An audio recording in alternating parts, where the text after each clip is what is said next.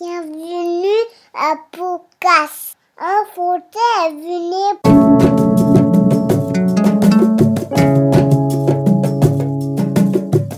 Bonjour et bienvenue sur le podcast Enfanter et devenir, un podcast dédié au récit de naissance à soi et au monde.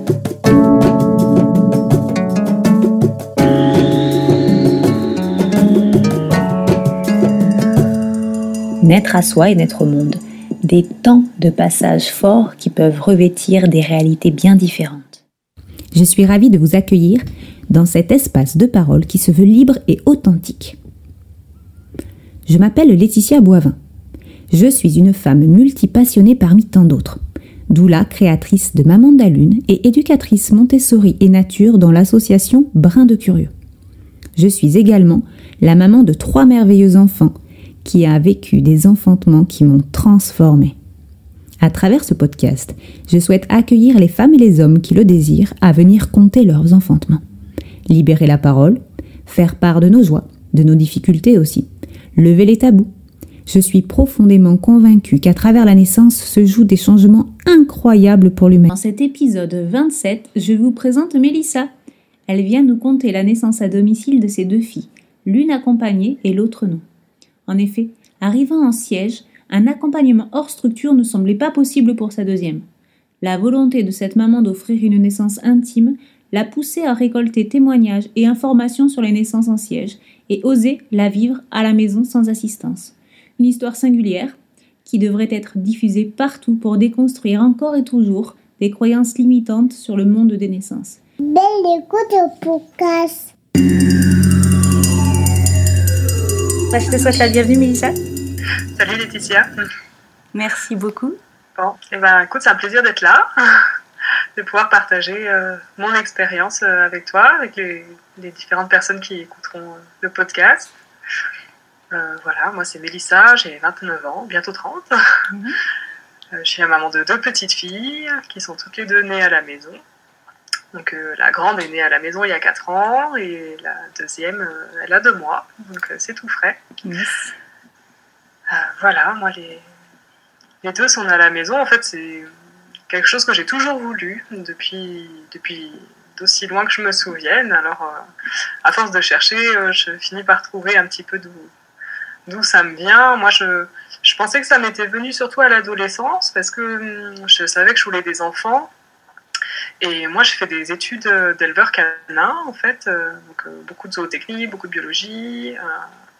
Et euh, ça m'a ça m'a inspiré, on va dire, voilà, mhm. d'accompagner euh, les chiennes euh, dans leur naissance. et puis dans l'élevage, en fait, on est observateur, on n'intervient quasiment pas. C'est vraiment ce qu'on nous enseigne d'être là pour en cas de pépin, mais autrement, on nous dit bien l'importance du nid pour la mère et puis de ne pas les déranger, etc. Euh, et ça faisait résonance en moi. Et puis j'avais une prof de zootechnie qui nous est tout le temps de parallèle entre les femmes et les chiennes et, euh, et qu'en fait ça marche pareil. Du coup, euh, ça m'avait interpellée. Les mammifères. C'est là que j'ai commencé à me renseigner sur l'accouchement à la maison parce que je ça me semblait tellement normal en fait. du coup, je me, la première chose, je m'étais dit, oh, bah, déjà, la péridurale, bon, je savais ce que c'était, même à 15 ans, tout ça. Je m'étais dit, euh, j'ai pas envie d'avoir une péridurale, ça, ça me plaît pas, j'ai envie de pouvoir sentir. Euh, avec mes recherches, euh, je, je voulais pas de. Je, je m'étais dit que je voudrais pas accoucher sous péridurale, et puis en cherchant un petit peu comment, comment se déroule un accouchement, ça m'a sauté aux yeux que pour bien accoucher sans péridurale, il fallait être dans l'intimité, etc., pour pouvoir gérer la douleur. Euh, ne pas être dérangé, voilà, l'importance du cocon. Mhm. Et là, en fait, ça m'a sauté aux yeux qu'il fallait être chez soi, en fait. Enfin, pour mhm. moi, c'était vraiment tellement évident. Donc voilà, à 15 ans, j'ai décidé que j'aurais des enfants et puis que bah, je resterais chez moi pour les mettre au monde. Donc, euh, je, je m'en suis. J'ai gardé ça en tête et puis euh, après, j'ai rencontré mon mari très jeune. Et puis, en fait, je m'en suis jamais cachée, quoi. Je lui ai toujours dit, ben voilà, moi, j'ai envie d'avoir des enfants, plein. et puis, euh, et puis euh, je, voudrais qu'ils naissent, à, naissent à la maison, en lui expliquant que voilà, je, voulais quelque chose de, naturel, de non invasif, que je comprenais pas qu'on soit face à des, des, étrangers pour ce moment-là. En fait, ça c'est vraiment un truc. Après, quand je me suis retrouvée enceinte et que j'ai eu les quelques rendez-vous quand même au CHU pour l'inscription obligatoire, etc. Enfin, obligatoire entre guillemets, mais c'est quand même conseillé. là, ça m'a vraiment sauté aux yeux. Quoi. C'était impossible, inimaginable pour moi d'aller accoucher avec des gens que je ne connais pas, dont je ne connais pas les intentions à mon égard. Euh, et, les quelques rencontres que j'ai faites, il y a eu des gens qui étaient plutôt bienveillants, puis il y a eu d'autres gens où l'humain c'était zéro, qu'on était que dans le technique. Alors ça va se passer comme ci, comme ça. Euh, euh, vous allez avoir une péridurale, mais machin. Je dis, non, moi je veux pas de péridurale. Puis en fait, c'était limite pas négociable. ça, je un peu en fonction de mes accouchements. Et du coup, euh, du coup ça, c'est vraiment un truc, je ne comprends pas que, que, les femmes, elles, acceptent ça, en fait. Quand on voit comment ça se passe euh, en Angleterre, où c'est le une femme, une sage-femme, une sage-femme qui vous suit pour votre grossesse et qui, qui sera présente pour euh, la, la naissance. On est avec quelqu'un qu'on a déjà rencontré, qu'on connaît, à qui on a pu, avec qui on a pu échanger, qui, qui sait qu'elle est qu'est-ce qu'on souhaite pour ce moment-là, comment être accompagné de la bonne manière. Du coup, je disais l'accompagnement de la douleur euh, euh, chez les dans les dans en, maternité ou auprès des, des, gynécologues, etc. Je trouve que les mères sont, sont vraiment pas accompagnées et préparées euh, dans la gestion de la douleur de, l'accouchement. Mm-hmm parce qu'on est tellement dans euh, vous allez avoir une péridurale qu'en fait, euh, voilà, les femmes ne reçoivent pas d'accompagnement pour ça. On leur explique pas d'où elle vient, à quoi elle sert cette douleur, euh, comment la gérer, comment l'accueillir surtout, parce qu'en en fait, va falloir lâcher prise. Donc, c'est pas tant les techniques, c'est qu'il va vraiment falloir accepter, quoi. Et, je trouve ça terrible hein, que, que, les femmes, du coup, en France, elles se retrouvent dans une salle d'accouchement on vient, c'est tout technique, euh, monito, euh, monito perf, euh, et puis bon ben je repasse dans une heure, ou si elle n'a pas le temps, elle repasse dans deux heures, ou voilà, parce que bon ben on peut pas les blâmer non plus, les sages-femmes de, clinique, hein, de maternité, elles sont débordées, le système qui est ainsi fait. Et, et, du coup, ces mamans, elles sont complètement désemparées parce qu'elles se retrouvent toutes seules avec leur mari à gérer ça. Elles s'y attendaient pas et du coup, elles le vivent mal, quoi. Et, et, je, trouve ça, je trouve ça vraiment terrible. Je trouve qu'on est vraiment dans le. Euh, on va vous accoucher, madame, et pas euh, on va vous accompagner dans votre accouchement. C'est vraiment quelque chose que je trouve très surprenant dans la façon euh, d'accompagner les mères dans, dans la naissance. Je trouve qu'il faut vraiment remettre la mère au centre de l'accouchement, parce qu'un accouchement, c'est pas que la sortie d'un bébé, c'est tout un cheminement et un travail qui se fait euh, dans le corps et dans le spirituel de la maman. Et, si on respecte pas ça, euh, je trouve que c'est gâché, mais vraiment gâché. Je trouve que c'est du gâchis. Moi, les quelques rendez-vous que j'ai fait en CHU, déjà, je suis, je suis, allée pour batailler un peu le côté technique, parce que j'aime bien discuter et que j'avais un peu des clés pour argumenter. Mais l'humain, il n'y avait pas, il y avait pas d'humain. On, ne parlait pas du bébé, ni de mon ressenti, ni de quoi que ce soit. Là, on en est, là, on en est à des années-lumière, quoi, de ça. Et pourtant, c'est tellement important. Mm, mm, mm. C'est important pour, euh, pour l'accueil de, de, l'enfant. C'est important pour euh, la façon dont la mère, elle va vivre sa maternité. Euh, de, ce moment-là et puis pour les années futures quoi la façon dont on va élever nos enfants c'est primordial. Et, euh, et aussi d'un point de vue euh, scientifique, biologique, euh, pour éviter certaines complications comme l'hémorragie de la délivrance ou des choses comme ça, où on sait que de, mère anxieuse, stressée après la naissance de son bébé ou dérangée tout simplement, on augmente les risques et je comprends pas qu'ils ne prennent pas ça en compte. Ça m'interpelle ce que tu dis parce que tu vois, là tu viens d'utiliser la phrase on sait. Alors souvent, ah on, se demande qui c'est le on, comment on le sait, comment et, c'est vrai qu'en même temps, voilà, c'est ça. Et pour le coup, alors moi je suis tout à fait d'accord avec toi et c'est quelque chose qui me semble très important. Moi je sais que je suis une fan de, Michel Audin et euh, dans, mm. ses écrits il en parle vraiment de, de l'importance de cet environnement-là. Mais mm. en fait je mm. pense que c'est un message qui passe très peu. parce que la plupart du temps, et je recevais encore un message hier par rapport à ça qui me disait, mais heureusement, donc par rapport euh, au fameux épisode, euh, le dernier épisode avec euh, Raph et Tiffen, qui ont, eux, enfanté donc, dans leur véhicule avec un Tiff qui a fait une hémorragie de la délivrance. Et comme elle le disait très bien, en fait, elle ne sait pas finalement si on lui a injecté de l'ocytocine, de synthèse, et si c'est parce que ça fait partie des raisons. Mais euh, moi, j'ai eu beaucoup de messages suite à ça en disant Mais non, mais moi, heureusement que j'étais à la maternité parce que c'est ils m'ont sauvé en fait. Et cette image du sauveur, bah, c'est toujours délicat parce qu'on ne sait pas dans quelle mesure l'environnement euh, va euh, favoriser ou, ou induire d'une certaine manière hmm. cette fameuse hémorragie. Donc, ça, c'est vrai que c'est, c'est pas toujours évident, quoi. Ouais, c'est pas évident de, de, tout démystifier. Après, moi, les dernières études que j'ai vues, quand même, elles mettent bien en avant parmi les, les, les risques qu'ils essayent de, de, trouver à l'accouchement à domicile, ben, en fait, il y a quatre fois moins. Alors, vraiment, il faudra qu'on revérifie, mais mhm. moi, j'ai vu que c'était quatre fois moins d'hémorragie de la délivrance à domicile. C'est peut-être pas pour rien, quoi. Parce qu'on n'injecte rien, là, pour le coup. Hein. Non, bien sûr. Donc, il euh, a pas, on n'a pas fait un coup de. Il n'y a pas eu une injection magique ou quelque chose. Là, c'est vraiment euh, les conditions, quoi. Et puis, non seulement il y a les conditions, mais en plus, comme tu disais, il y a, il y a tout euh, le phénomène voilà, de, sécurité, de, bien-être mm. aussi, des choses dont on ne pense pas. Et ne serait-ce que la température, parce que ça, c'est encore un truc à l'heure actuelle. Euh, moi, j'ai beaucoup de femmes qui me disent que dans les salles d'accouchement, elles ont eu froid.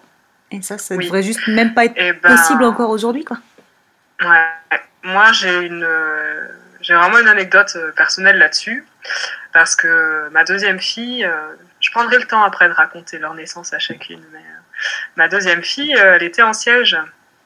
Et, et quand je suis allée rencontrer le gynécologue obstétricien au CHU pour discuter des conditions de naissance d'un siège chez eux, en fait, c'est ma sage-femme qui m'a un peu poussée pour que j'aille les, les bousculer un peu. Donc j'y suis allée tout en sachant pertinemment que j'allais rester chez moi. Donc euh, voilà, j'ai pris un peu le taureau par les cornes, euh, mais euh, j'avais aucune intention d'y aller. Mais les échanges ont été assez intéressants, on va dire ça comme ça. Mm. Mais du coup, le, gynécologue me disait. oui, ce qu'on craint, il me parle de rétention de bras, de rétention de tête sur la naissance du siège. Et je lui dis, bah, ce qu'il me dit, vous comprenez, l'enfant il sort à rebrousse-poil. Je dis oui, d'accord, mais en même temps, c'est pas très fréquent. Hein. Les études, elles ne mettent pas en avant que c'est des complications très fréquentes. Je mm, ne Je mm, comprends pas qu'on ait aussi peur de ça. Et il me dit, bah oui, mais vous comprenez, euh, le gamin, euh, il sort son utérus à 37 degrés dans une salle qui est à 22, euh, il a de quoi se crisper un peu.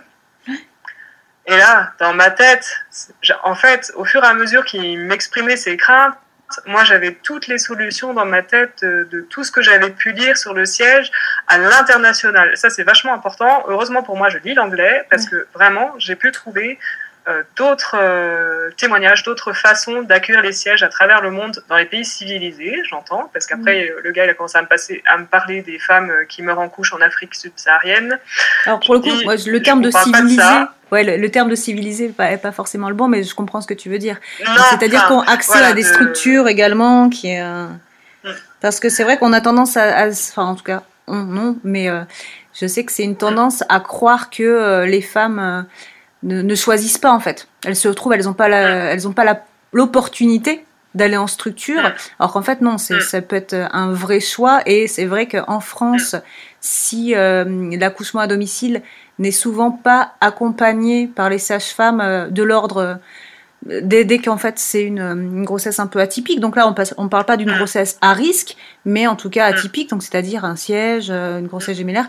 Il y a il y a des pays où ça se fait, notamment les pays anglophones, où il peut y avoir tout à fait des grossesses gémellaires hum, qui se déroulent à la maison. Quoi. Oui, voilà, moi j'en avais, j'en, avais vu pas mal en fait des naissances de sièges ou même de jumeaux mm-hmm. euh, hors structure, euh, dans l'eau, euh, qui étaient merveilleuses et ça m'avait vraiment inspiré quoi. Et du coup, du coup, à chaque fois qu'il me, me, mettait en avant un risque ou une peur, euh, grâce à toutes ces, lectures et ces vidéos que j'avais pu voir, euh, j'avais vraiment le, la solution au problème. Parce que quand il me parle de l'enfant qui se crise parce qu'il est dans une salle froide, pour moi, dans ma tête, c'était déjà évident. Et ça, je l'ai senti très tôt dans ma grossesse, avant même de savoir qu'elle était en siège. Je voulais accoucher dans l'eau. C'était vraiment un truc que j'avais ressenti euh, très fort. Et, et là, pour le coup, tu te dis, ben oui, si tu veux éviter que l'enfant se crispe, il faut pas le toucher. Un siège qui naît, il faut pas le toucher, il faut pas le manipuler. Ça, ils te le disent aussi en, clinique. mais pour moi, c'était évident qu'il fallait qu'il qui puisse être un peu euh, soutenu. Donc l'eau aide, voilà, l'eau euh, permet de soutenir l'enfant et puis il arrive euh, au chaud, il est bien, il a le temps de descendre aussi parce que la descente elle se passe un peu différemment qu'une voie céphalique, c'est un peu plus long. L'expulsion, enfin ça dépend, hein, j'en ai vu qui sortait comme une lettre à la poste, j'y ai cru mais ça n'a pas été mon cas. donc, ça m'a semblé tellement évident et effectivement du coup ça s'est très bien passé. Je pense que l'eau était aussi une des raisons pour lesquelles euh, ça a beaucoup aidé. Donc, euh, voilà, j'ai envie de dire aux femmes, euh, déjà ne les laissez pas vous faire peur parce qu'en fait il, faut vraiment arrêter de faire peur aux mamans qui attendent un enfant. Hein. L'arrivée d'un enfant c'est un événement heureux et unique et, il faut laisser personne vous faire peur et vous mettre des, des sales idée en tête ou vous faire perdre votre confiance en vous. C'est vous qui accouchez, c'est votre corps. Euh, votre corps sait faire, c'est quelque chose qu'on fait depuis la nuit des temps. Je sais, c'est très cliché de dire ça, mais en même temps, c'est la vérité. On ne serait pas euh, aussi nombreux que ça sur Terre euh, si c'était si dramatique d'accoucher. Donc, il faut retrouver la voie, quoi, bien reprendre le temps. On a neuf mois pour s'y préparer. C'est à la fois court et long, mais mais c'est un cheminement à faire. Je trouve que c'est vraiment important de, se mm-hmm. prendre en main pour ce moment qui est, qui est unique et qu'on va traverser qu'une fois. Et, et la douleur, je comprends qu'on puisse avoir peur de nos jours d'avoir mal parce que finalement, on cherche dans toutes les situations à limiter ou éviter la douleur ou la soulager. Mais là, on est sur quelque chose de, physiologique. C'est la puissance du corps qui se met en route pour faire naître un, un petit humain, quoi. Donc, euh, elle est, elle peut, elle peut être vraiment euh, bien acceptée et, on, peut, on peut bien, parfaitement bien la vivre en fait. On peut, on peut mm-hmm. l'accompagner, on peut la choisir aussi parce que on peut choisir à chaque vague. Euh, c'est mon enfant qui fait son chemin et c'est pas j'ai mal, c'est mon enfant qui fait son chemin. Et quand tu te raccroches à ça, bah, tu le vis vachement mieux, quoi. Ah, c'est sûr, complètement. Et puis, elle fait partie d'un processus, en fait, c'est aussi ça. Mm. C'est pas mm. juste. Euh, alors après, c'est vrai qu'ici, on a, on a quand même beaucoup entendu euh, de femmes qui parlent de douleur, mais euh, pas que, en fait. On a aussi beaucoup entendu mm. bah, de femmes qui parlaient de la naissance plaisir, mais également de l'intensité, plus qui correspondrait plus au ressenti plutôt que juste de la douleur. Et quoi qu'il arrive, oui, ça fait partie d'un processus. Elle est, elle est vraiment partie intégrante de la naissance. Et c'est tellement magique que finalement. Euh, alors, sur le coup, que, que ça soit une épreuve pour le corps, c'est évident. Hein, je veux dire, on fait passer quand même un bébé de, de 3-4 kilos par un orifice tout petit à la base, qui reprendra sa forme. Mais c'est vrai que euh, si c'est une épreuve, ça n'en reste pas moins quelque chose qui est, qui est merveilleux. Et il y, a, il y a, quand même beaucoup euh, de femmes qui, euh, même juste après la naissance, seraient prêtes à recommencer. C'est pour dire. Bah, moi, c'est exactement ce qui s'est passé pour moi, pour les deux, en fait. Est-ce que moi, je vais, je vais, rentrer un peu euh, dans, les, dans mes naissances, quoi. Ma... Donc, ma première, du coup, ça a été un, un accouchement à domicile accompagné par des sages-femmes. Mhm. Donc euh, j'ai la chance d'habiter euh, dans un secteur où euh, elles sont plusieurs accompagnées à domicile sur, un, sur deux départements en fait. D'accord. Donc on a l'embarras du choix, même chez nous, j'ai envie de dire. Mais elles, surtout, elles se connaissent toutes bien et elles travaillent en bonne intelligence tout ensemble. Donc on a vraiment l'impression de d'être bien entouré et c'est très agréable. Donc donc deux ans avant de tomber enceinte de, ma première, j'avais déjà euh, le numéro de téléphone de la bonne sage-femme. Euh, et, donc quand je, quand je suis tombée enceinte, alors il faut savoir que moi je peux, je peux pas avoir d'enfant naturellement avec mon mari, donc euh, ça a été euh, FIV.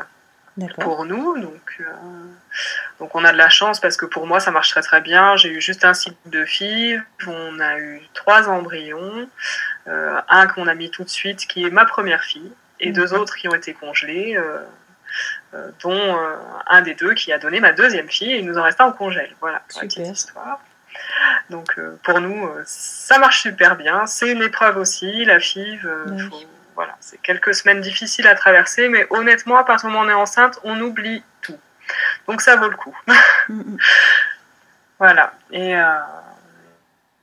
donc, donc j'avais déjà le numéro de téléphone de la sage-femme de, depuis deux ans. Euh, donc, en sortant de la clinique de procréation médicalement assistée, euh, donc on a, une, on a une échographie vers 6-7 semaines pour vérifier que l'embryon est, viable et se développe bien. Euh, donc tout allait bien pour nous. Et donc là, le gynécologue de, la clinique, qui était très très bien, me dit alors, vous allez venir accoucher chez nous? J'ai dit ah non, moi j'accouche chez moi. J'ai dit ça comme ça. et, je, je, me souviens qu'il n'avait pas si mal réagi. Il m'avait dit ah, euh, d'accord. Euh, non, parce que bon, un accouchement, c'est une épreuve quand même, mais bon, euh, je, respecte ça. Et du coup, je lui ai dit bah, merci, au revoir, et puis à dans quelques années pour le prochain. Quoi. et, effectivement, je, savais que je ne remettrais pas les pieds dans une clinique, et ça a bien été le cas. Là, pour ma première grossesse, du coup, ça s'est parfaitement bien passé. J'ai une grossesse fantastique, je me sentais très très bien du début à la fin. Euh, et puis, euh, j'étais en lien avec ce bébé euh, dès l'implantation, en fait. Hein, quand mhm. ils ont fait le transfert d'embryon, quatre jours après, j'ai eu un éclair, quoi. Ça a été vraiment fulgurant. J'avais trouvé ça incroyable. Pourtant, il y a des mamans qui me l'avaient raconté, mais il faut le vivre pour le croire. Hein.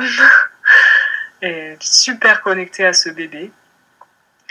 Et, et donc, on s'est préparé voilà, pour un accouchement à domicile, donc avec avec notre sage-femme. Donc elles viennent toujours à deux hein, pour euh, les accouchements à domicile. En général, c'est ce qu'elles prévoient. Et euh, j'ai une grossesse très longue, hein, jusqu'au terme. voilà. Donc euh, on a vu.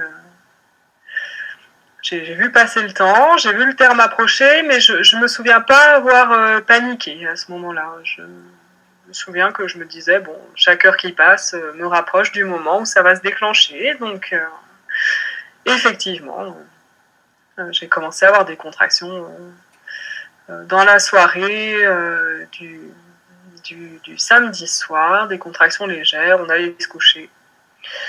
Et puis, en fait, ça a continué. Voilà, ça s'est pas arrêté. du coup, le dimanche matin, bah, on commence à se préparer, tout ça. J'appelle ma sage-femme. Je lui dis bon, bah, je pense que ça va être pour, pour ce week-end, pour, pour dimanche là. Et elle me dit oui, oui, ben écoute, tu me rappelles quand, quand tu sais que tu as besoin de moi. Mhm. Voilà. Et en fait, euh, j'ai passé toute la journée avec mes petites contractions qui ne s'arrêtaient pas, qui étaient rapprochées, mais qui étaient légères. Donc euh, en fait, j'ai fait 15 heures de pré-travail, voilà. Donc euh, pré-travail, bah, j'ai cuisiné, j'ai fait du ballon, j'ai regardé un film, j'ai pris deux bains. Mhm. Et puis c'était tranquille. Euh, voilà, j'ai appelé ma meilleure amie, j'ai appelé ma maman. On m'a dit ah voilà, c'est en route. Euh, je, savais pertinemment que c'était en route, voilà, que c'était pas un faux départ. Je, savais pertinemment que c'était en route. Après, euh, ça a mis très longtemps avant de, de s'intensifier un petit peu. Donc le dimanche dans la soirée, ça a commencé à s'intensifier. Là, j'étais, j'étais quasiment tout le temps à quatre pattes en fait. Ça y est, je m'allongeais plus et je faisais plus grand chose à part être à quatre pattes et en m'accrochant à mon ballon.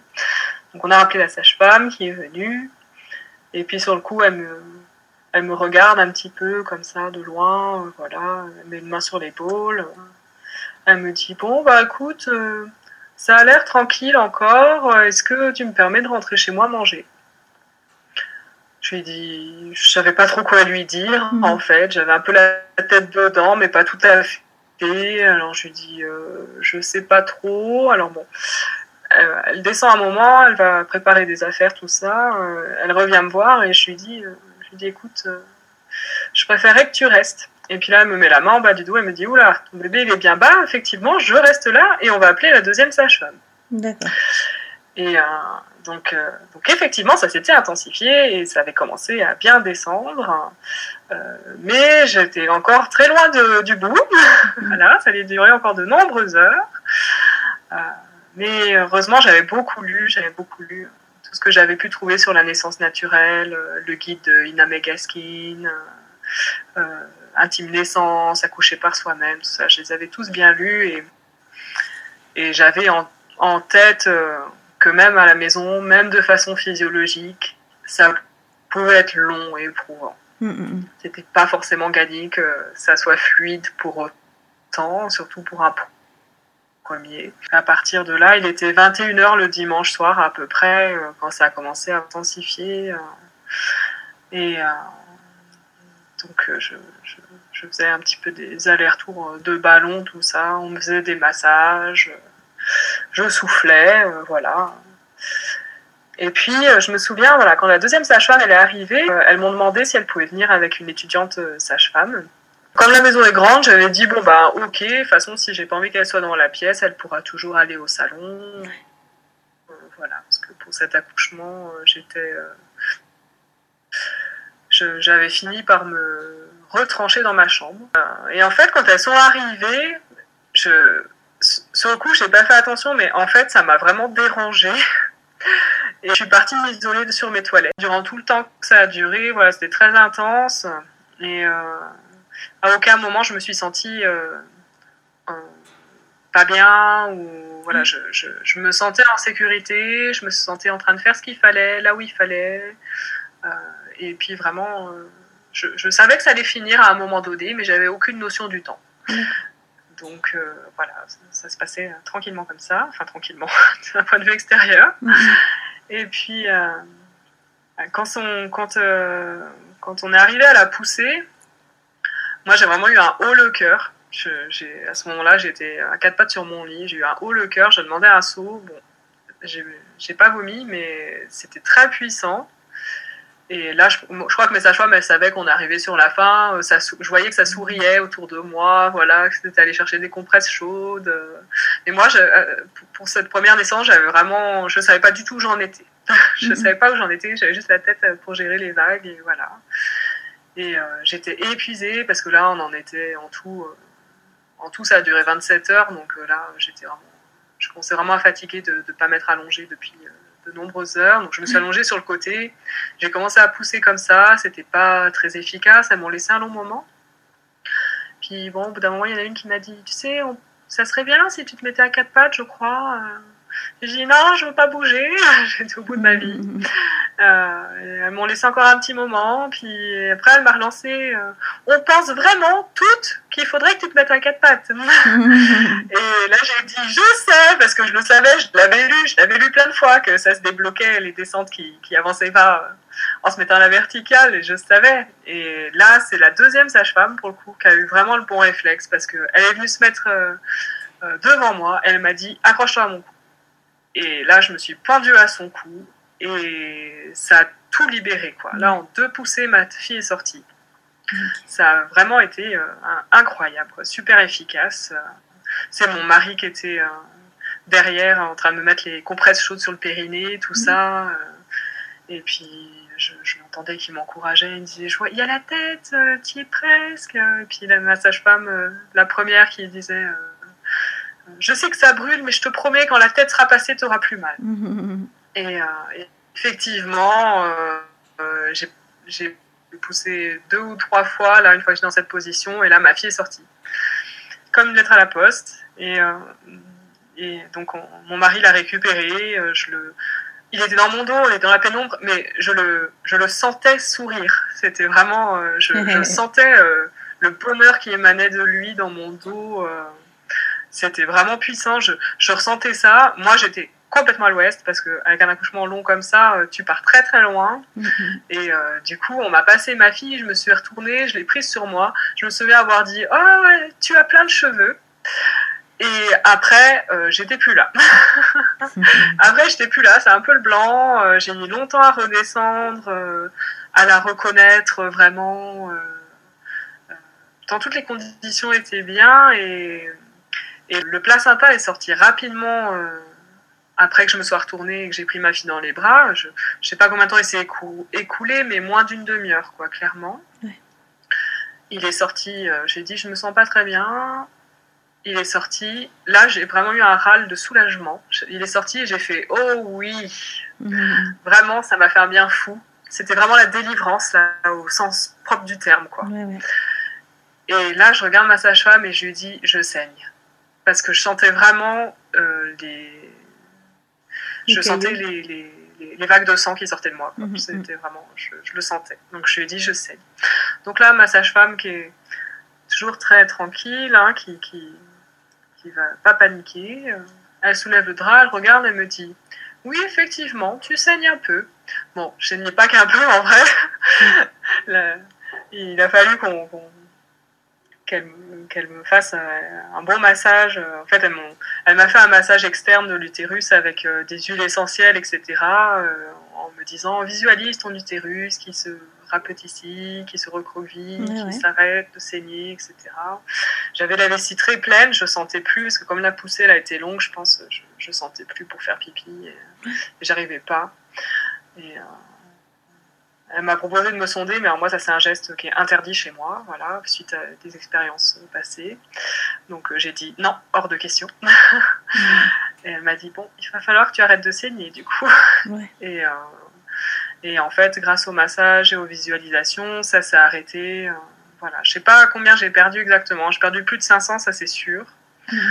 je sais que la deuxième sage-femme, après coup, elle m'a dit J'ai trouvé ça un peu limite qu'on t'emmène pas quand même. D'accord.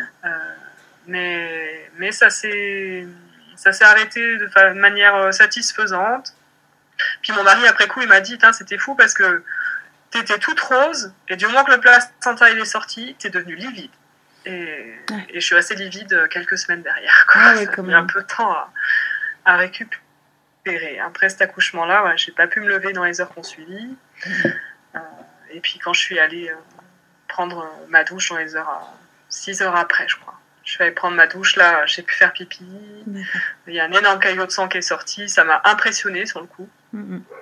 Mais c'est rien passé de plus que ça, quoi. Et, euh, et après, grâce à l'acupuncture, euh, une bonne alimentation euh, de produits frais, bien riches, voilà, je, me suis bien, bien retapée. Et, et puis la connexion avec ma, ma fille s'est faite dans les jours qu'on suivit. Voilà, ça n'a pas été euh, la rencontre du siècle. En même temps, on était tellement connectés depuis neuf mois que c'était presque comme si je la découvrais pas pour moi, quoi, comme si elle avait toujours été là. Donc ça a été quelque chose d'un petit peu étrange. Il y a eu quelques jours de flottement là où on se regardait, mais euh, c'était voilà, c'était vraiment la, la, découverte. Je sais pas, comme si on se connaissait déjà en fait. J'ai envie de dire le temps de la découverte, mais en fait c'est comme si on se connaissait déjà, qu'il fallait mhm. juste que je mette un visage sur un nom, quoi. Mhm. Et euh, je me souviens, après ce premier accouchement, euh, ma maman qui est venue, euh, donc ma fille est née à 3h30 du matin, ma maman est arrivée vers 11h midi le lendemain, enfin le, le, jour même en fait. Et, et je me souviens, elle m'a prise dans ses bras, elle était émue, et moi j'ai éclaté en sanglots dans ses bras en disant Maman, maman. Et ma mère, elle m'a dit Oui, je sais. et, et ouais, c'était vraiment super intense, quoi c'était super intense. Et donc ma sage-femme, après coup, elle a tâté un peu le terrain parce qu'elle avait, elle avait peur que ça m'ait beaucoup chamboulé. Alors effectivement, euh, c'est un accouchement qui, qui m'a m'a fallu quelques jours pour euh, me remettre de, cette, épreuve là. tu, n'as pas donné de, euh, tu n'as pas donné de temps. Hein, combien de, est-ce que tu as des idées des, des, heures qui ont passé bah, pour moi, c'était à peu près 15 heures de pré-travail. D'accord.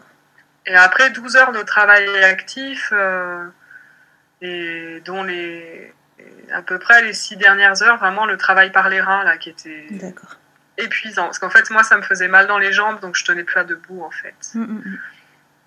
Et là, euh, bah, mes sages-femmes, elles voilà, m'avaient fait des, des, massages, etc. Ça me faisait du bien. Là, en fait, j'étais vraiment perturbée par le fait qu'il y, ait autant de personnes dans la pièce après coup.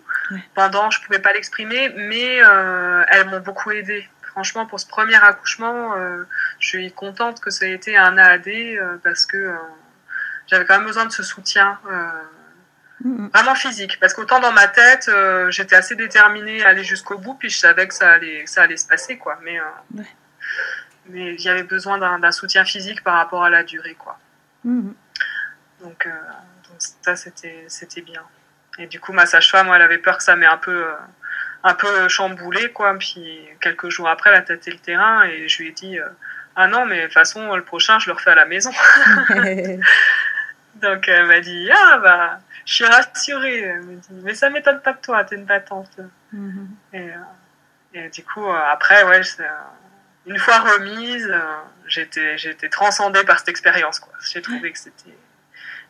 Voilà, c'était ce que je voulais, puis c'était exactement ce qu'il fallait faire. Ça s'est pas passé aussi facilement que, que ce que je m'étais imaginé.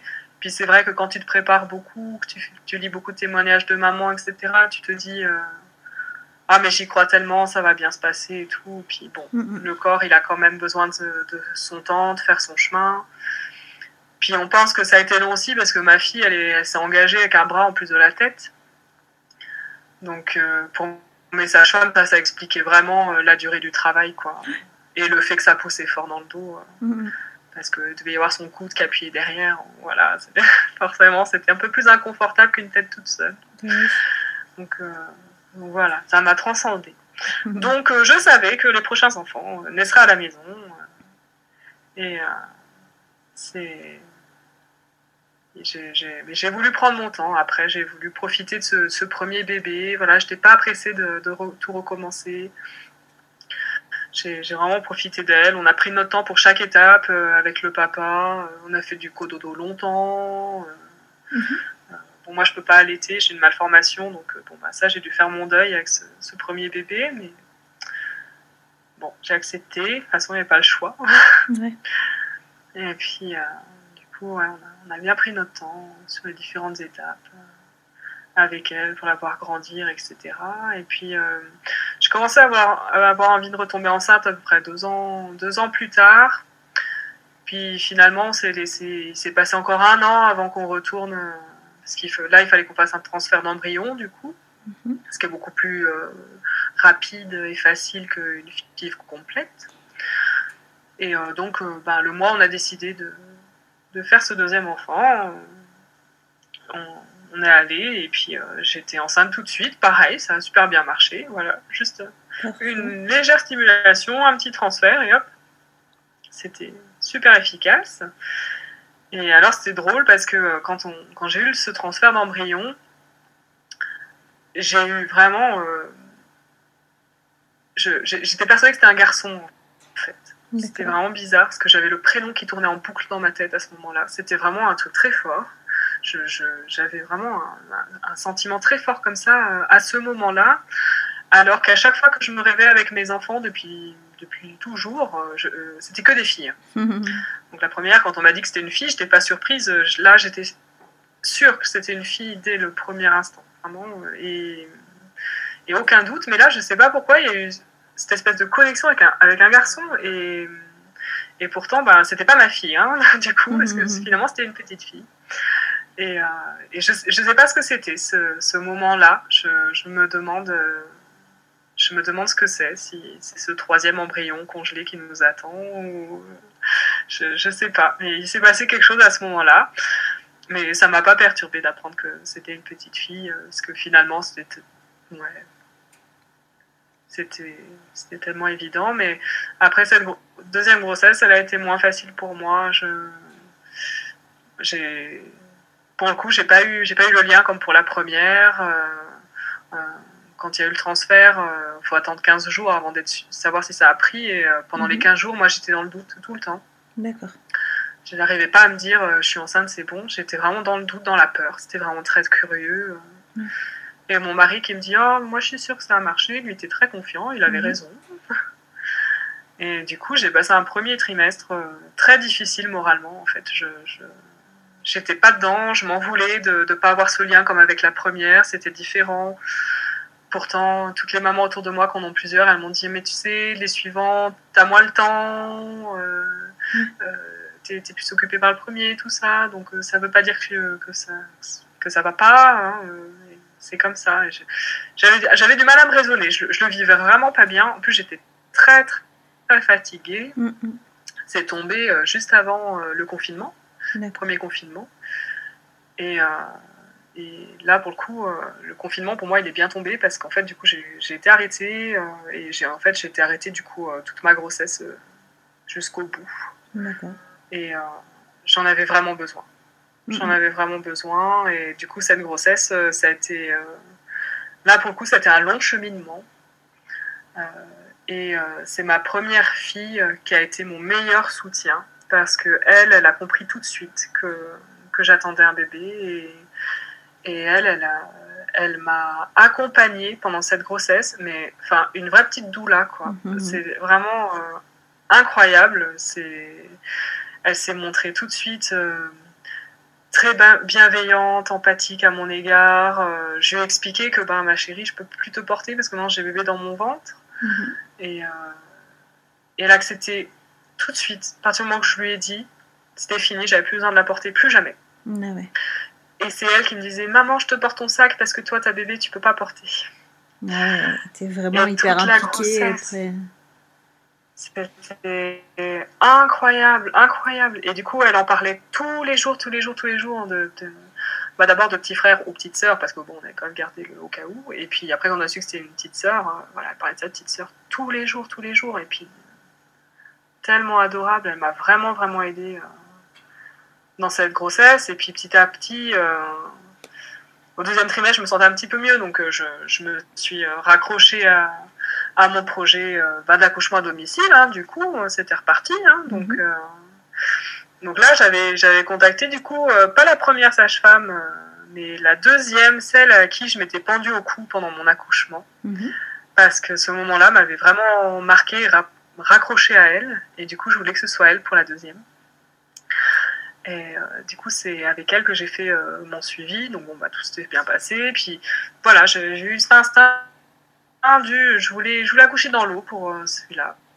Je, je savais, je suis très, très tôt, donc on s'est organisé pour euh, la location de la piscine à la maison, tout ça. Et, euh, et du coup, euh, la, la grossesse se passe, se passe, voilà. Euh, Ça va. Moi, je vais de mieux en mieux, j'accepte de mieux en mieux. Euh, je, me, je me prépare pour cette naissance à la maison. Donc, euh, ouais, l'échographie des 32 semaines, euh, bah, moi j'avais un petit doute quand même sur la position de ce bébé. Et euh, on va à l'échographie et bah, bébé en siège. L'échographiste il me dit euh, Bon, il faudra vérifier dans quelques semaines, euh, il y a encore euh, du temps, vous voyez avec votre sage-femme. Ouais. Euh, et puis il faudra recontrôler, du coup, sinon ça, sinon, ben, ça va pas être possible hein, un accouchement à la maison, hein, parce que bon, l'échographiste il savait que, que j'accouchais comme ça.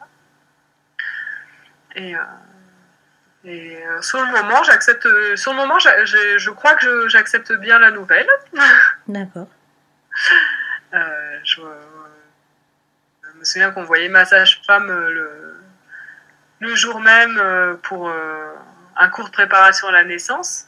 À ce rendez-vous-là, euh, on en était quand même encore dans euh, mais il y a le temps, on est à 32 semaines. euh, Mhm. voilà, il y a encore plein de choses à faire euh, pour qu'il se retourne, ce bébé.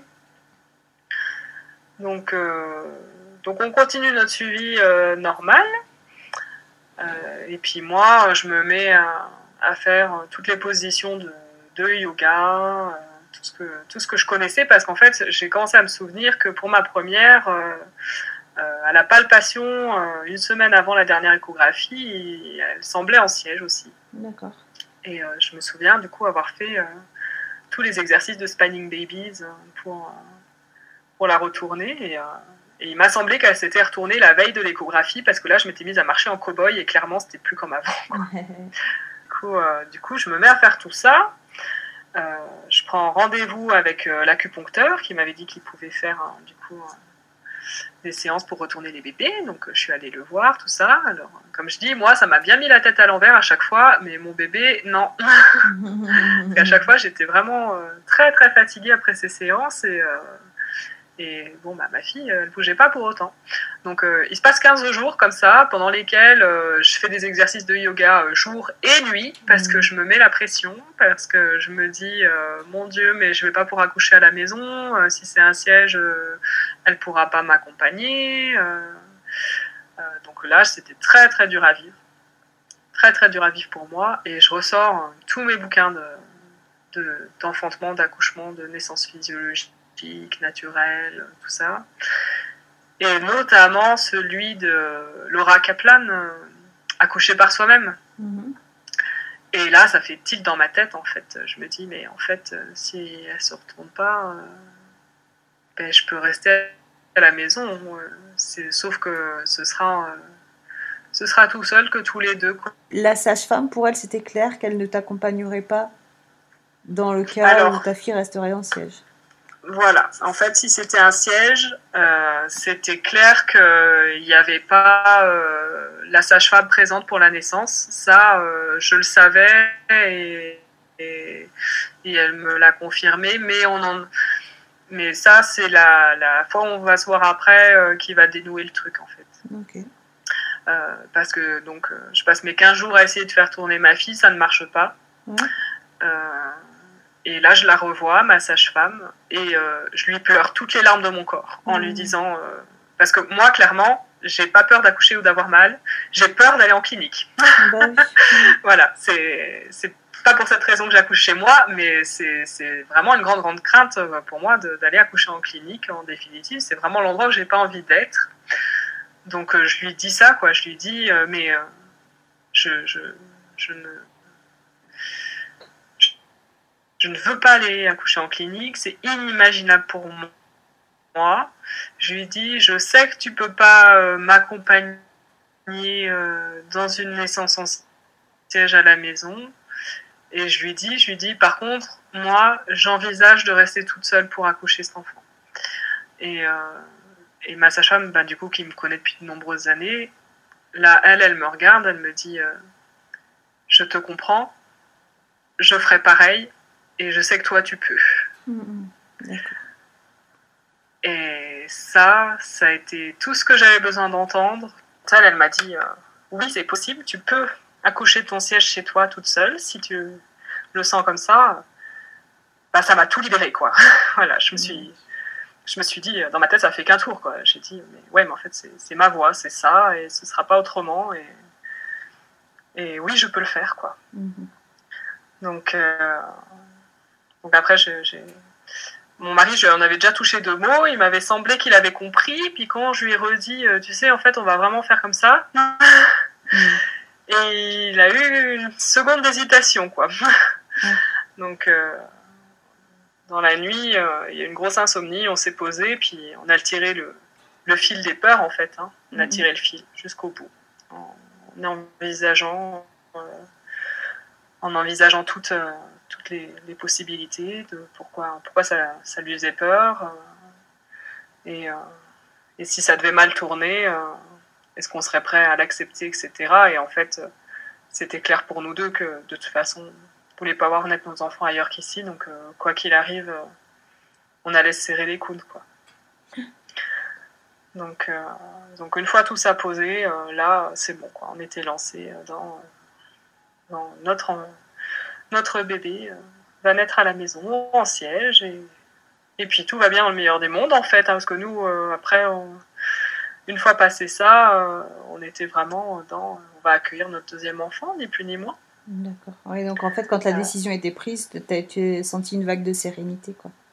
Ouais, tout à fait. Donc j'ai continué à me renseigner un petit peu parce que, enfin, moi, je, je me sens mes peurs tombent quand je suis vraiment dans la connaissance et dans la compréhension. Donc, euh, j'ai cherché un petit peu tout ce que j'ai pu trouver sur les naissances en siège euh, pour, euh, pour pouvoir bien comprendre ce processus de naissance-là qui est un petit peu différent et, et pour avoir les clés pour que ça se passe bien. Qu'est-ce que tu as trouvé alors sur les naissances en siège?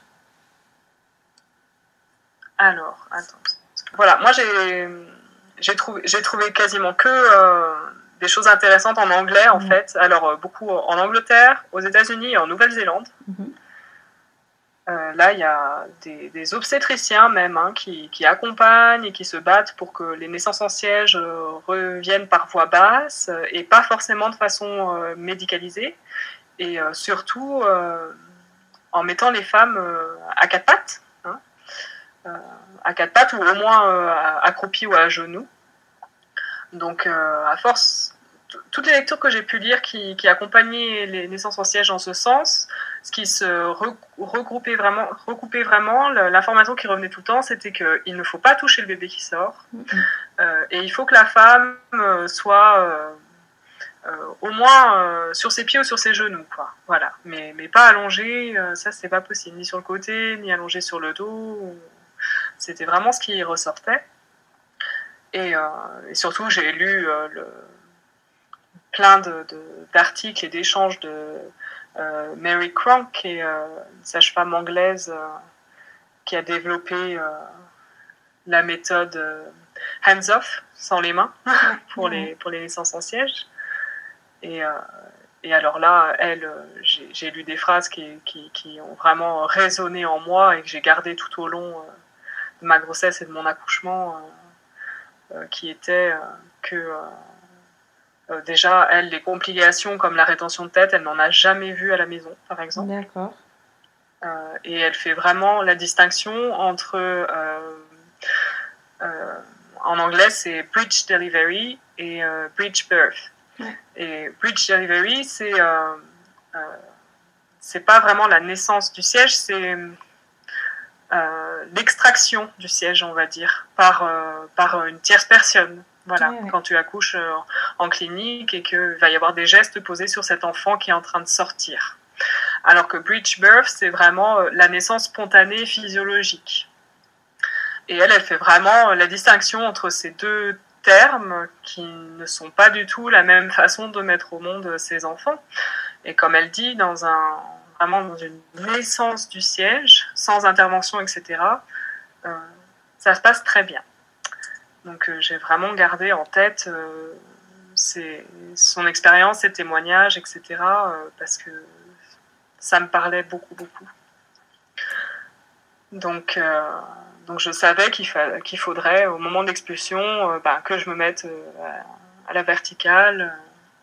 Et puis, je voulais qu'elle naisse dans l'eau. Alors, naissance en siège dans l'eau, j'ai pas trouvé beaucoup, beaucoup de, de documentation. J'ai trouvé quelques vidéos de mères qui, qui ont accouché comme ça.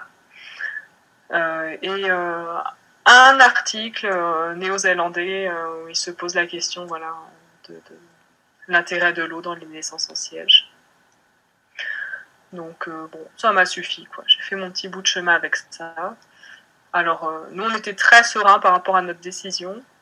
Ensuite, on a revu notre sage-femme, elle a fini mon suivi jusqu'au bout. Euh, en me disant bah, de toute façon effectivement ce bébé il peut se retourner jusqu'à la dernière minute donc jusqu'à la dernière minute euh, on peut revenir sur un AAD mm. euh, donc, ça c'était super j'ai vraiment apprécié on a fini donc le, suivi ensemble et puis quand on s'est posé peu de temps avant la naissance mon mari lui a posé la question on lui a dit mais euh, est-ce que tu, pourras être présente après la naissance, etc. Euh, et là, en fait, elle nous a vachement rassurés. Elle, elle nous a dit, euh, oui, oui, en fait, à partir du moment où l'enfant est né, la problématique du siège disparaît, et donc pour moi, ça redevient un suivi normal. Donc on s'était mis d'accord qu'à partir du moment où notre fille était née, il suffisait de l'appeler, elle venait tout de suite pour faire la délivrance, euh, pour les soins du postpartum, etc. Parce que moi, je voulais bien accoucher toute seule, ça, ça me posait aucun problème. Par contre, je voulais pas me retrouver toute seule pour le postpartum. J'avais vraiment envie d'avoir ce, ce, super suivi euh, avec les sages-femmes, euh, entre mamans, etc. derrière. Je voulais pas me retrouver toute seule après la naissance, quoi. C'était vraiment important pour et ça, c'est pas tombé dans l'oreille d'un sourd, parce que mon mari, il a bien gardé cette information en tête et on n'en avait pas reparlé ensemble. Et ça va amener à une situation un peu cocasse là sur la fin. Euh, du coup, euh, du coup, voilà, je termine ma grossesse comme ça. Et puis, alors, euh, j'ai partagé cette information voilà, du souhait de, faire naître notre fille en siège à la maison avec quelques personnes bien choisies de mon entourage, desquelles j'ai trouvé du, soutien et de la compréhension. donc des personnes voilà, bien choisies. et ça nous a fait du bien avec mon mari d'avoir pu avoir ces quelques personnes sur qui on pouvait compter. Et, puis il y en a d'autres à qui on l'a pas dit du tout, hein, bien sûr, notamment mes beaux-parents. voilà, on leur a dit bah, qu'elle s'était pas retournée et, que j'irais en clinique. Et voilà, on, on, pas, on avait un petit peu arrangé la, situation. Euh, donc euh, ça s'est passé comme ça. Euh, et puis là, encore une fois, une grossesse très très longue, puisque je suis allée jusqu'au terme, et au terme, je n'ai toujours pas accouché. Mm. Donc là, pour maintenir le suivi et la bonne entente avec ma sage-femme, et puis pour, pour moi, c'est important parce que je considère qu'on est dans une relation qui se doit d'être respectueuse et, euh, et avec une bonne communication. Donc quand elle m'a dit, ben voilà, le jour du terme, tu seras obligé d'aller faire l'échographie au CHU.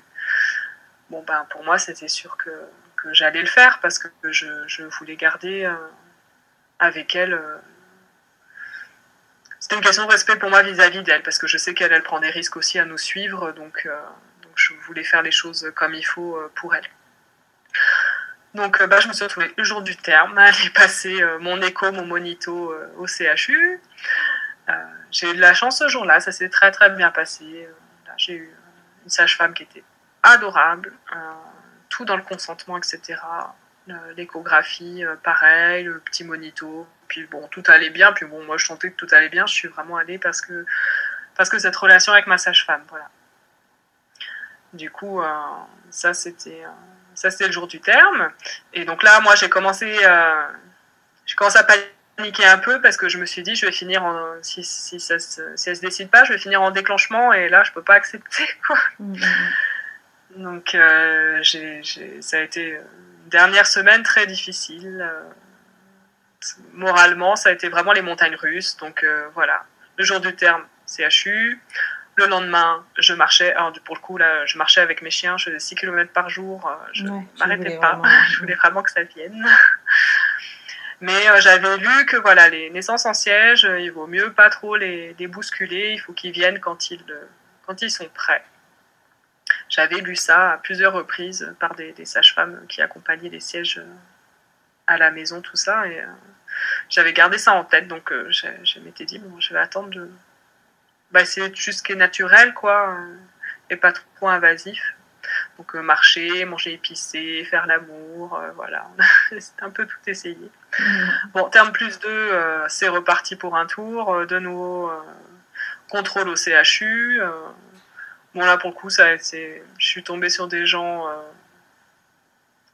vraiment comme j'ai envie d'éviter, clairement, voilà, hein, c'était Juste, euh, on mesure, euh, on fait l'écho, euh, on fait le monitoring. Ah bah votre bébé dort, il n'y a pas assez de variation, je viens le réveiller.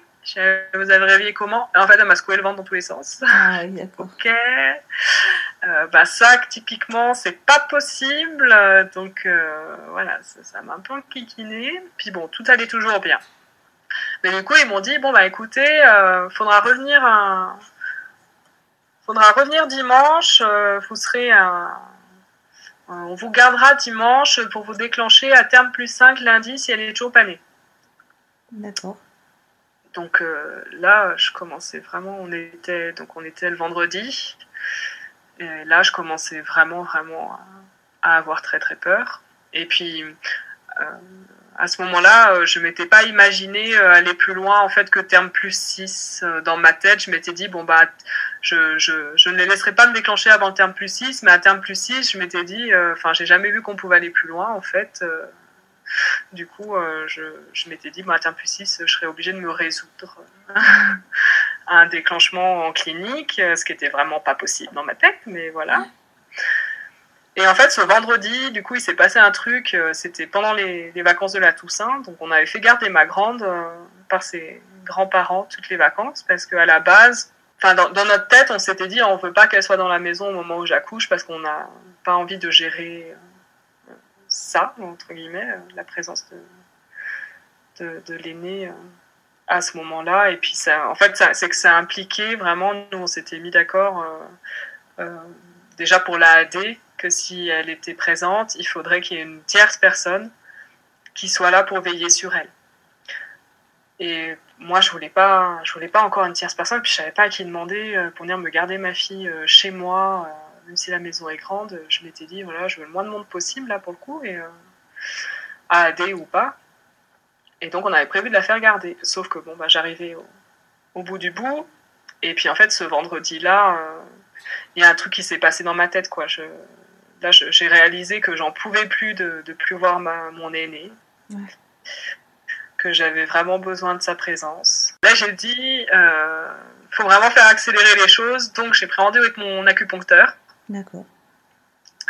Euh, je lui dis, je lui dis, je lui envoie un message, je lui dis SOS, SOS. Que je sais que pour les femmes enceintes, il est au petit soir, il nous prend même le dimanche s'il faut. Enfin voilà. Donc euh, je lui dis SOS, SOS. Euh, dis mon bébé euh, ne s'est toujours pas retourné et puis euh, là j'ai dépassé le terme, va falloir faire quelque chose. Du coup il me répond, il me dit demain matin 8 h je dis, ok, parfait. Et puis là, je dis à mon mari, euh, je pleurais encore toutes les larmes de mon corps, euh, j'en pouvais plus. Quoi. Et, euh, je lui dis, je veux qu'on aille chercher la grande, je, je veux qu'elle soit là, j'en peux plus, tant pis, on se débrouillera, on trouvera une solution. Puis j'avais ma mère par, par message à côté qui me disait, mais si, il faut que tu ailles chercher la grande, moi je viendrai m'en occuper si tu as besoin, mais reste pas comme ça, va la chercher, moi je suis sûre qu'elle peut être là. Et ma maman avait raison. Mhm. Donc, euh, le samedi matin, voilà, je fais la séance d'acupuncture et puis on s'organise pour aller chercher ma grande. Puis là, je dis à mon mari, je dis attention, hein, je dis on va chez tes parents, hein, je dis tu leur euh, passes bien le mot avant qu'on y aille. Je dis personne ne me parle de l'accouchement ou du bébé. Je dis vous me laissez tranquille. Et effectivement, tout le monde a bien respecté. On est allé chercher euh, chercher ma grande en coup de vent. On est rentré. J'ai pris des grosses contractions dans la voiture sur le retour mais c'était très haute sur l'utérus. Donc je, j'étais très inconfortable, euh, mais en fait ça n'a rien donné. À partir du moment où je suis arrivée chez moi, euh, je me suis occupée de ma grande, euh, je me suis occupée de mes chiens, et du coup ça s'est arrêté comme c'était venu, et puis voilà, il s'était rien passé de plus.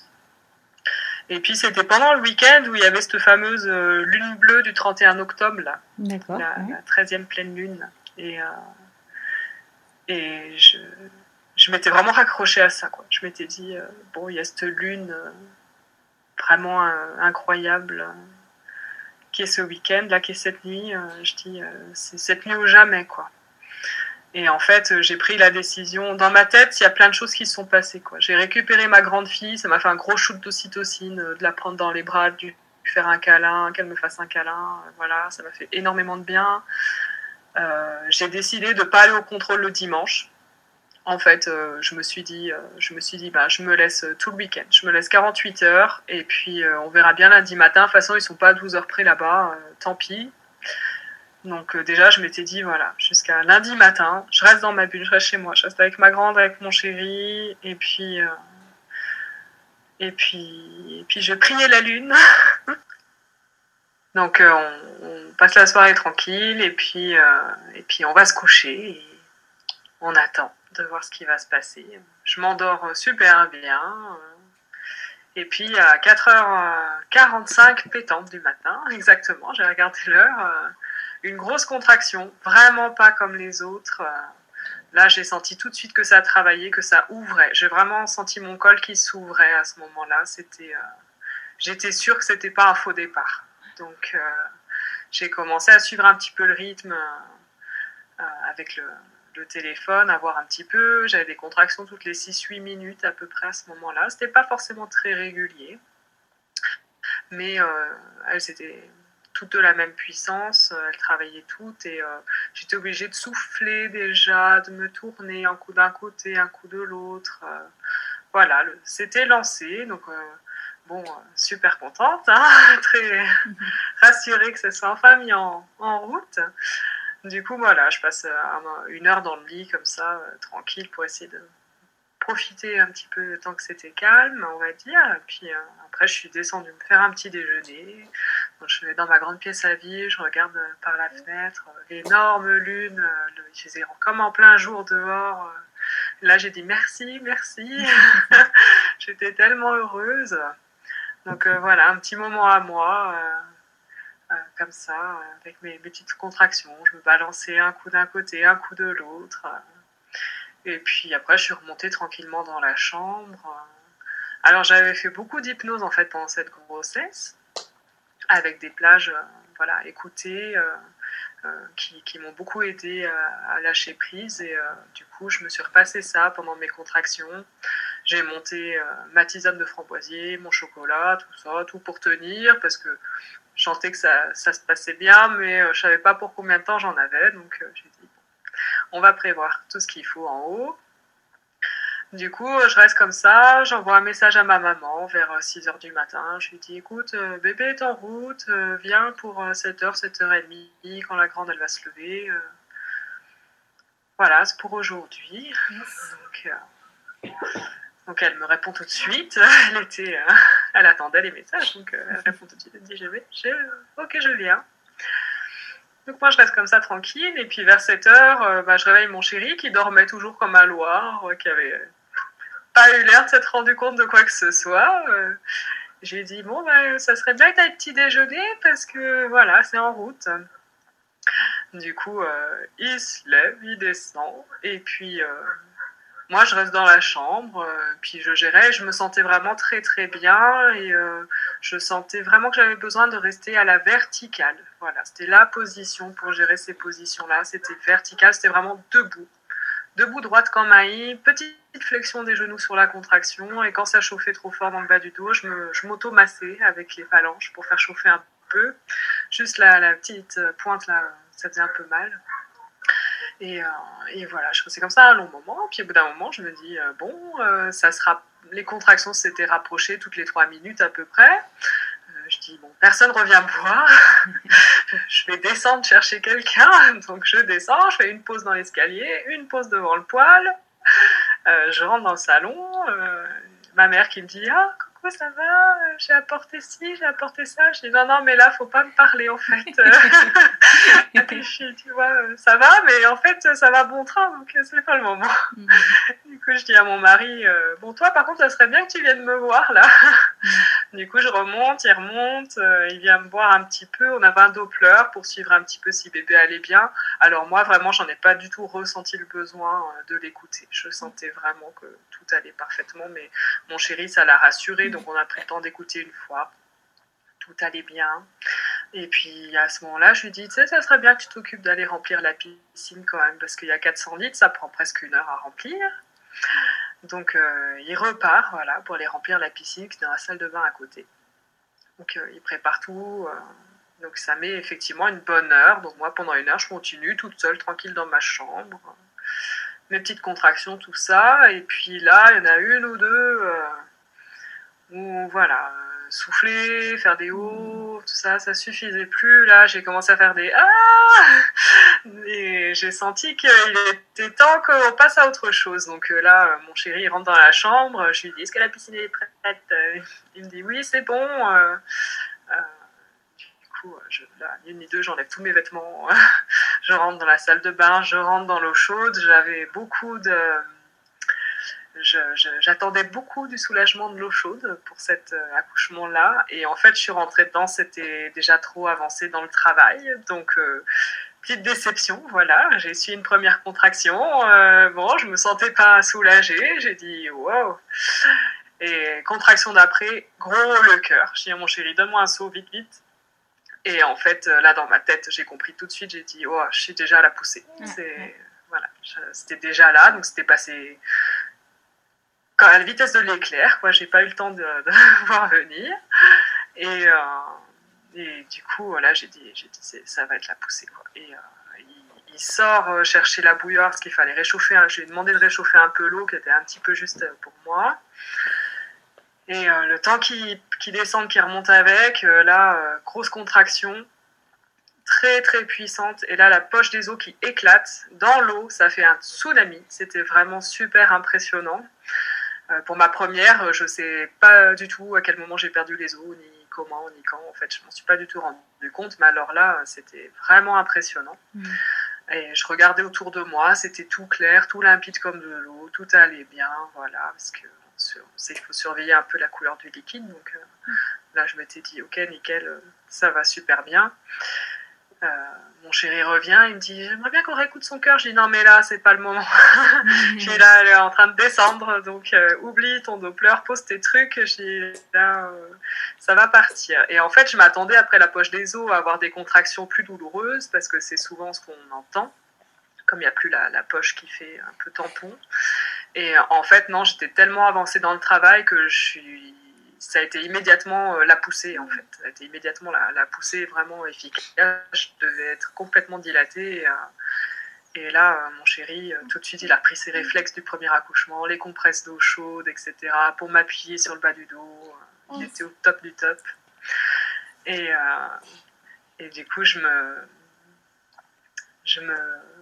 Je, je, lui dis, je lui dis là, elle va arriver, elle va arriver quoi. Et, on faisait attention à ce que je sois bien immergée dans l'eau. Donc à ce moment-là, moi j'étais euh, sur mes genoux et je m'accrochais au bord de la piscine. C'est comme ça que j'étais bien, donc les jambes bien écartées.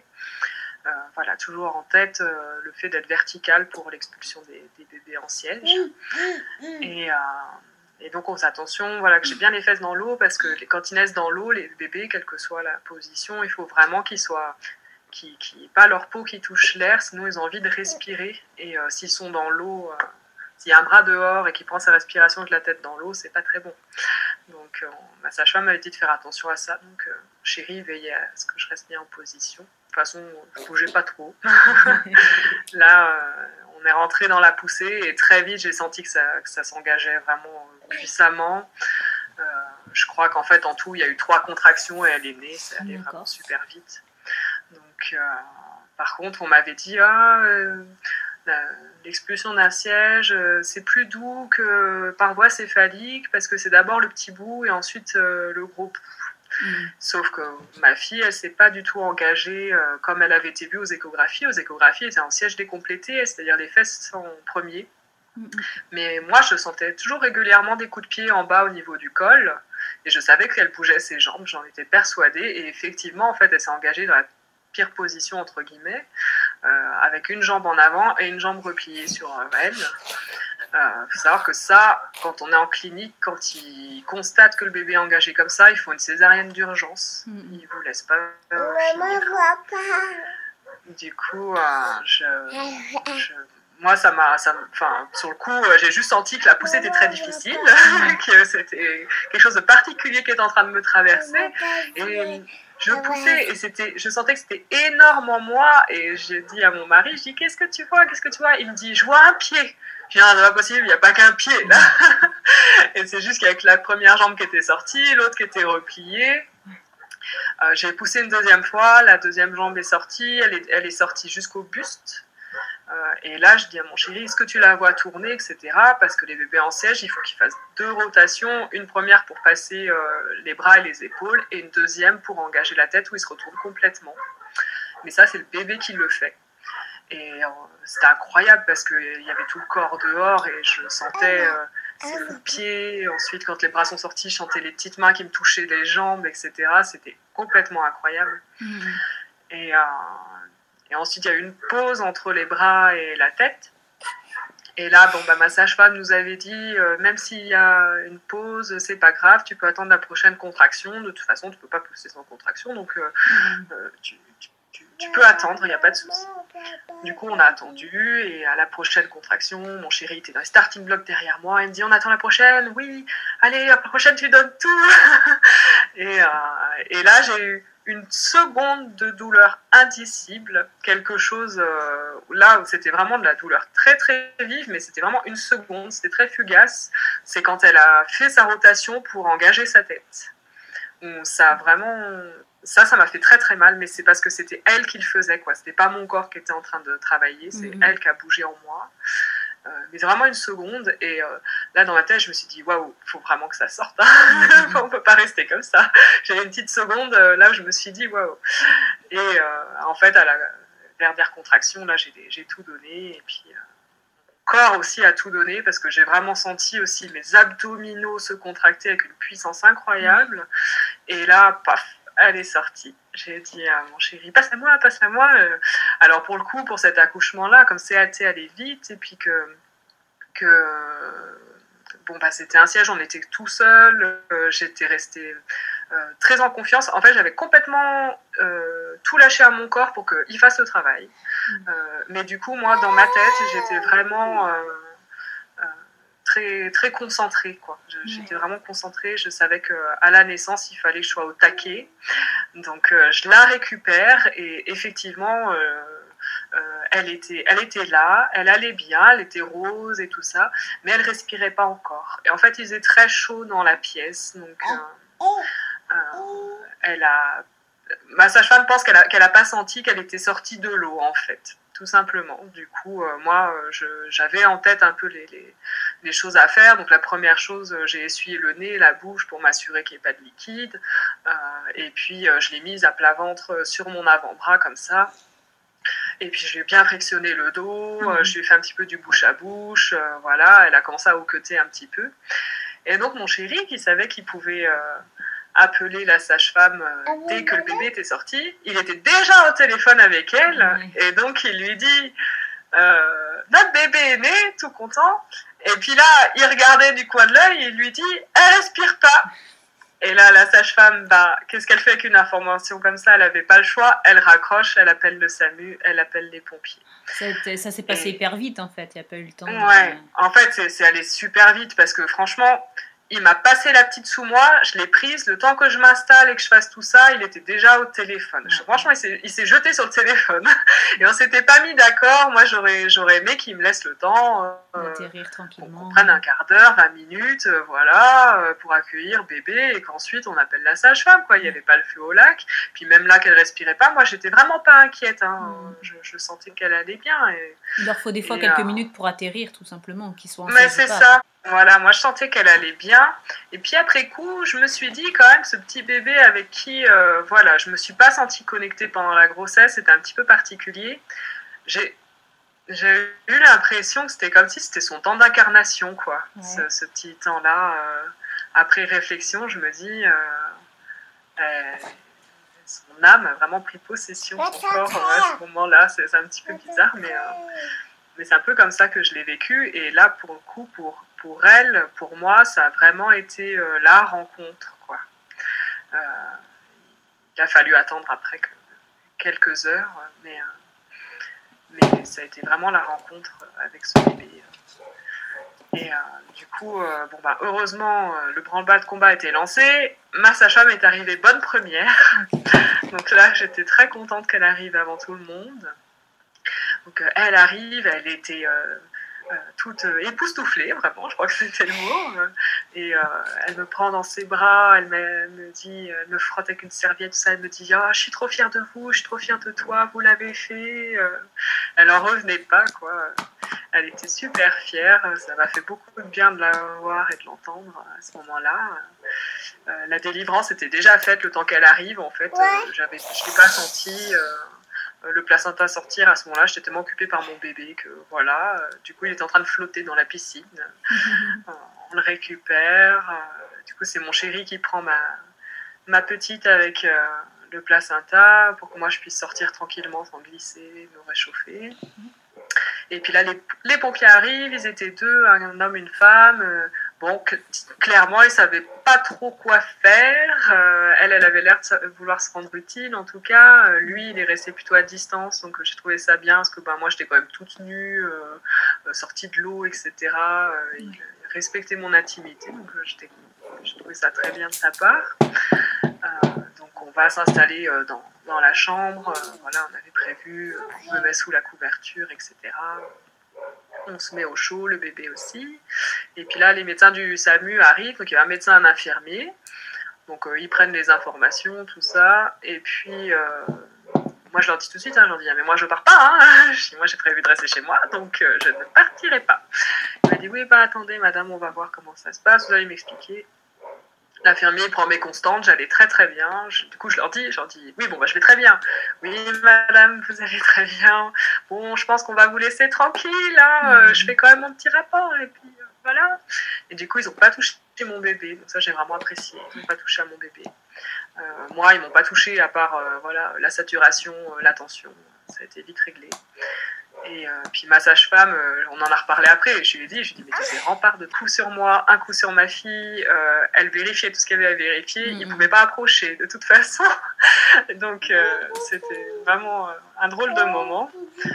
Et puis les félicitations, tout ça, en fait ils étaient tous très contents, ils nous ont dit, oh bah dans le contexte actuel, on est bien content de venir pour un pour un accouchement, puis en plus tout va bien, euh, on vous laisse tranquille, félicitations. 20 minutes plus tard, tout le monde était parti. On était tranquille euh, tous les deux avec, euh, avec notre petite fille, avec ma sage-femme, et puis du coup, la petite, elle a bien fait son travail de bébé qui allait bien, elle a bien pleuré, elle était bien rose. voilà, elle a montré à tout le monde que je vais bien, laissez-nous tranquilles. Donc euh, c'était super.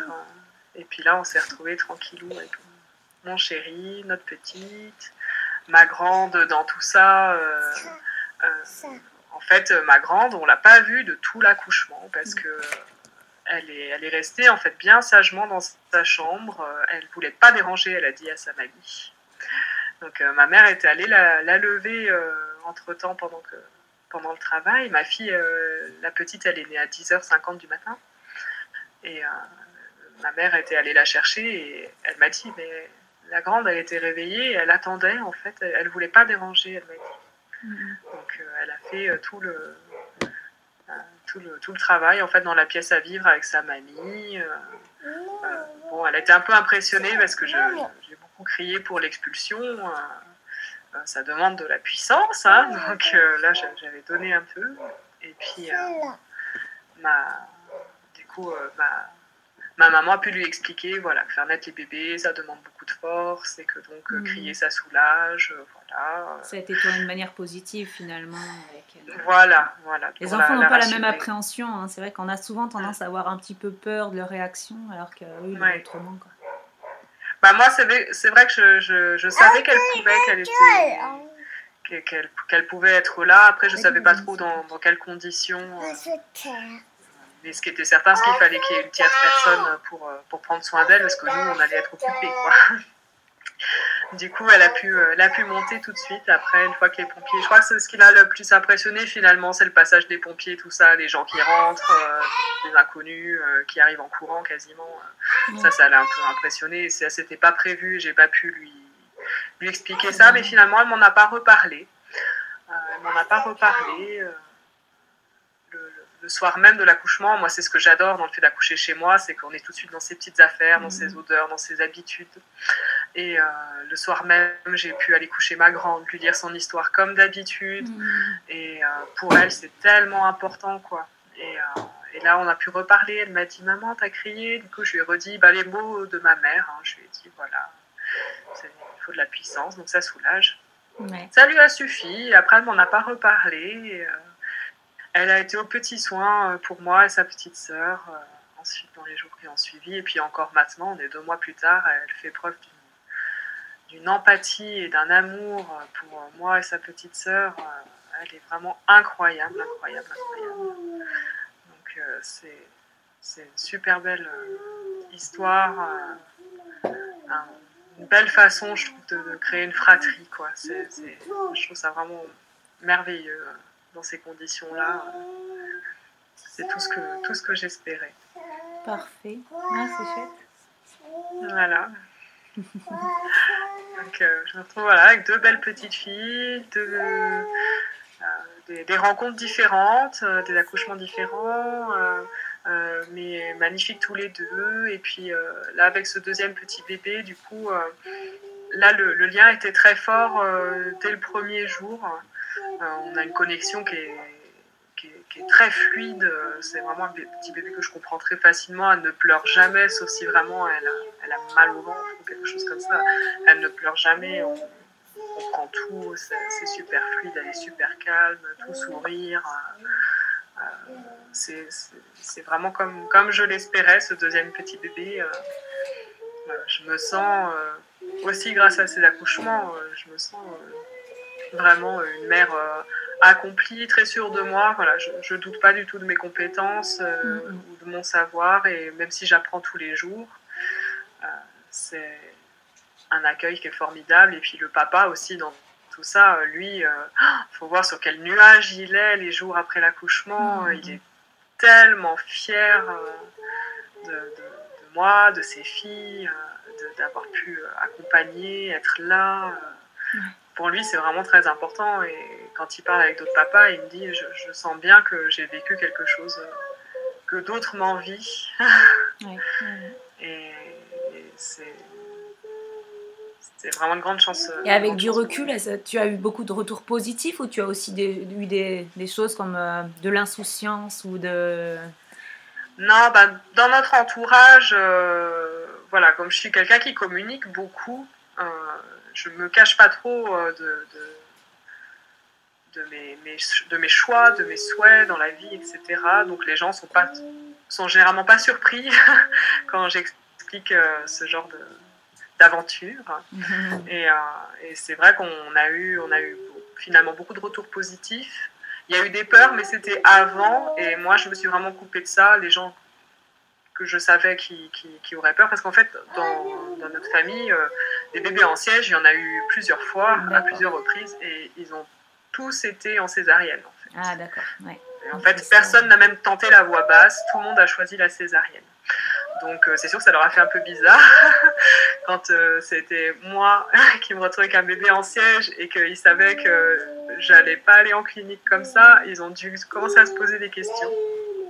Mais comme tout le monde dit, euh, non, mais l'important c'est que vous alliez tous bien et puis que, que ça soit bien passé.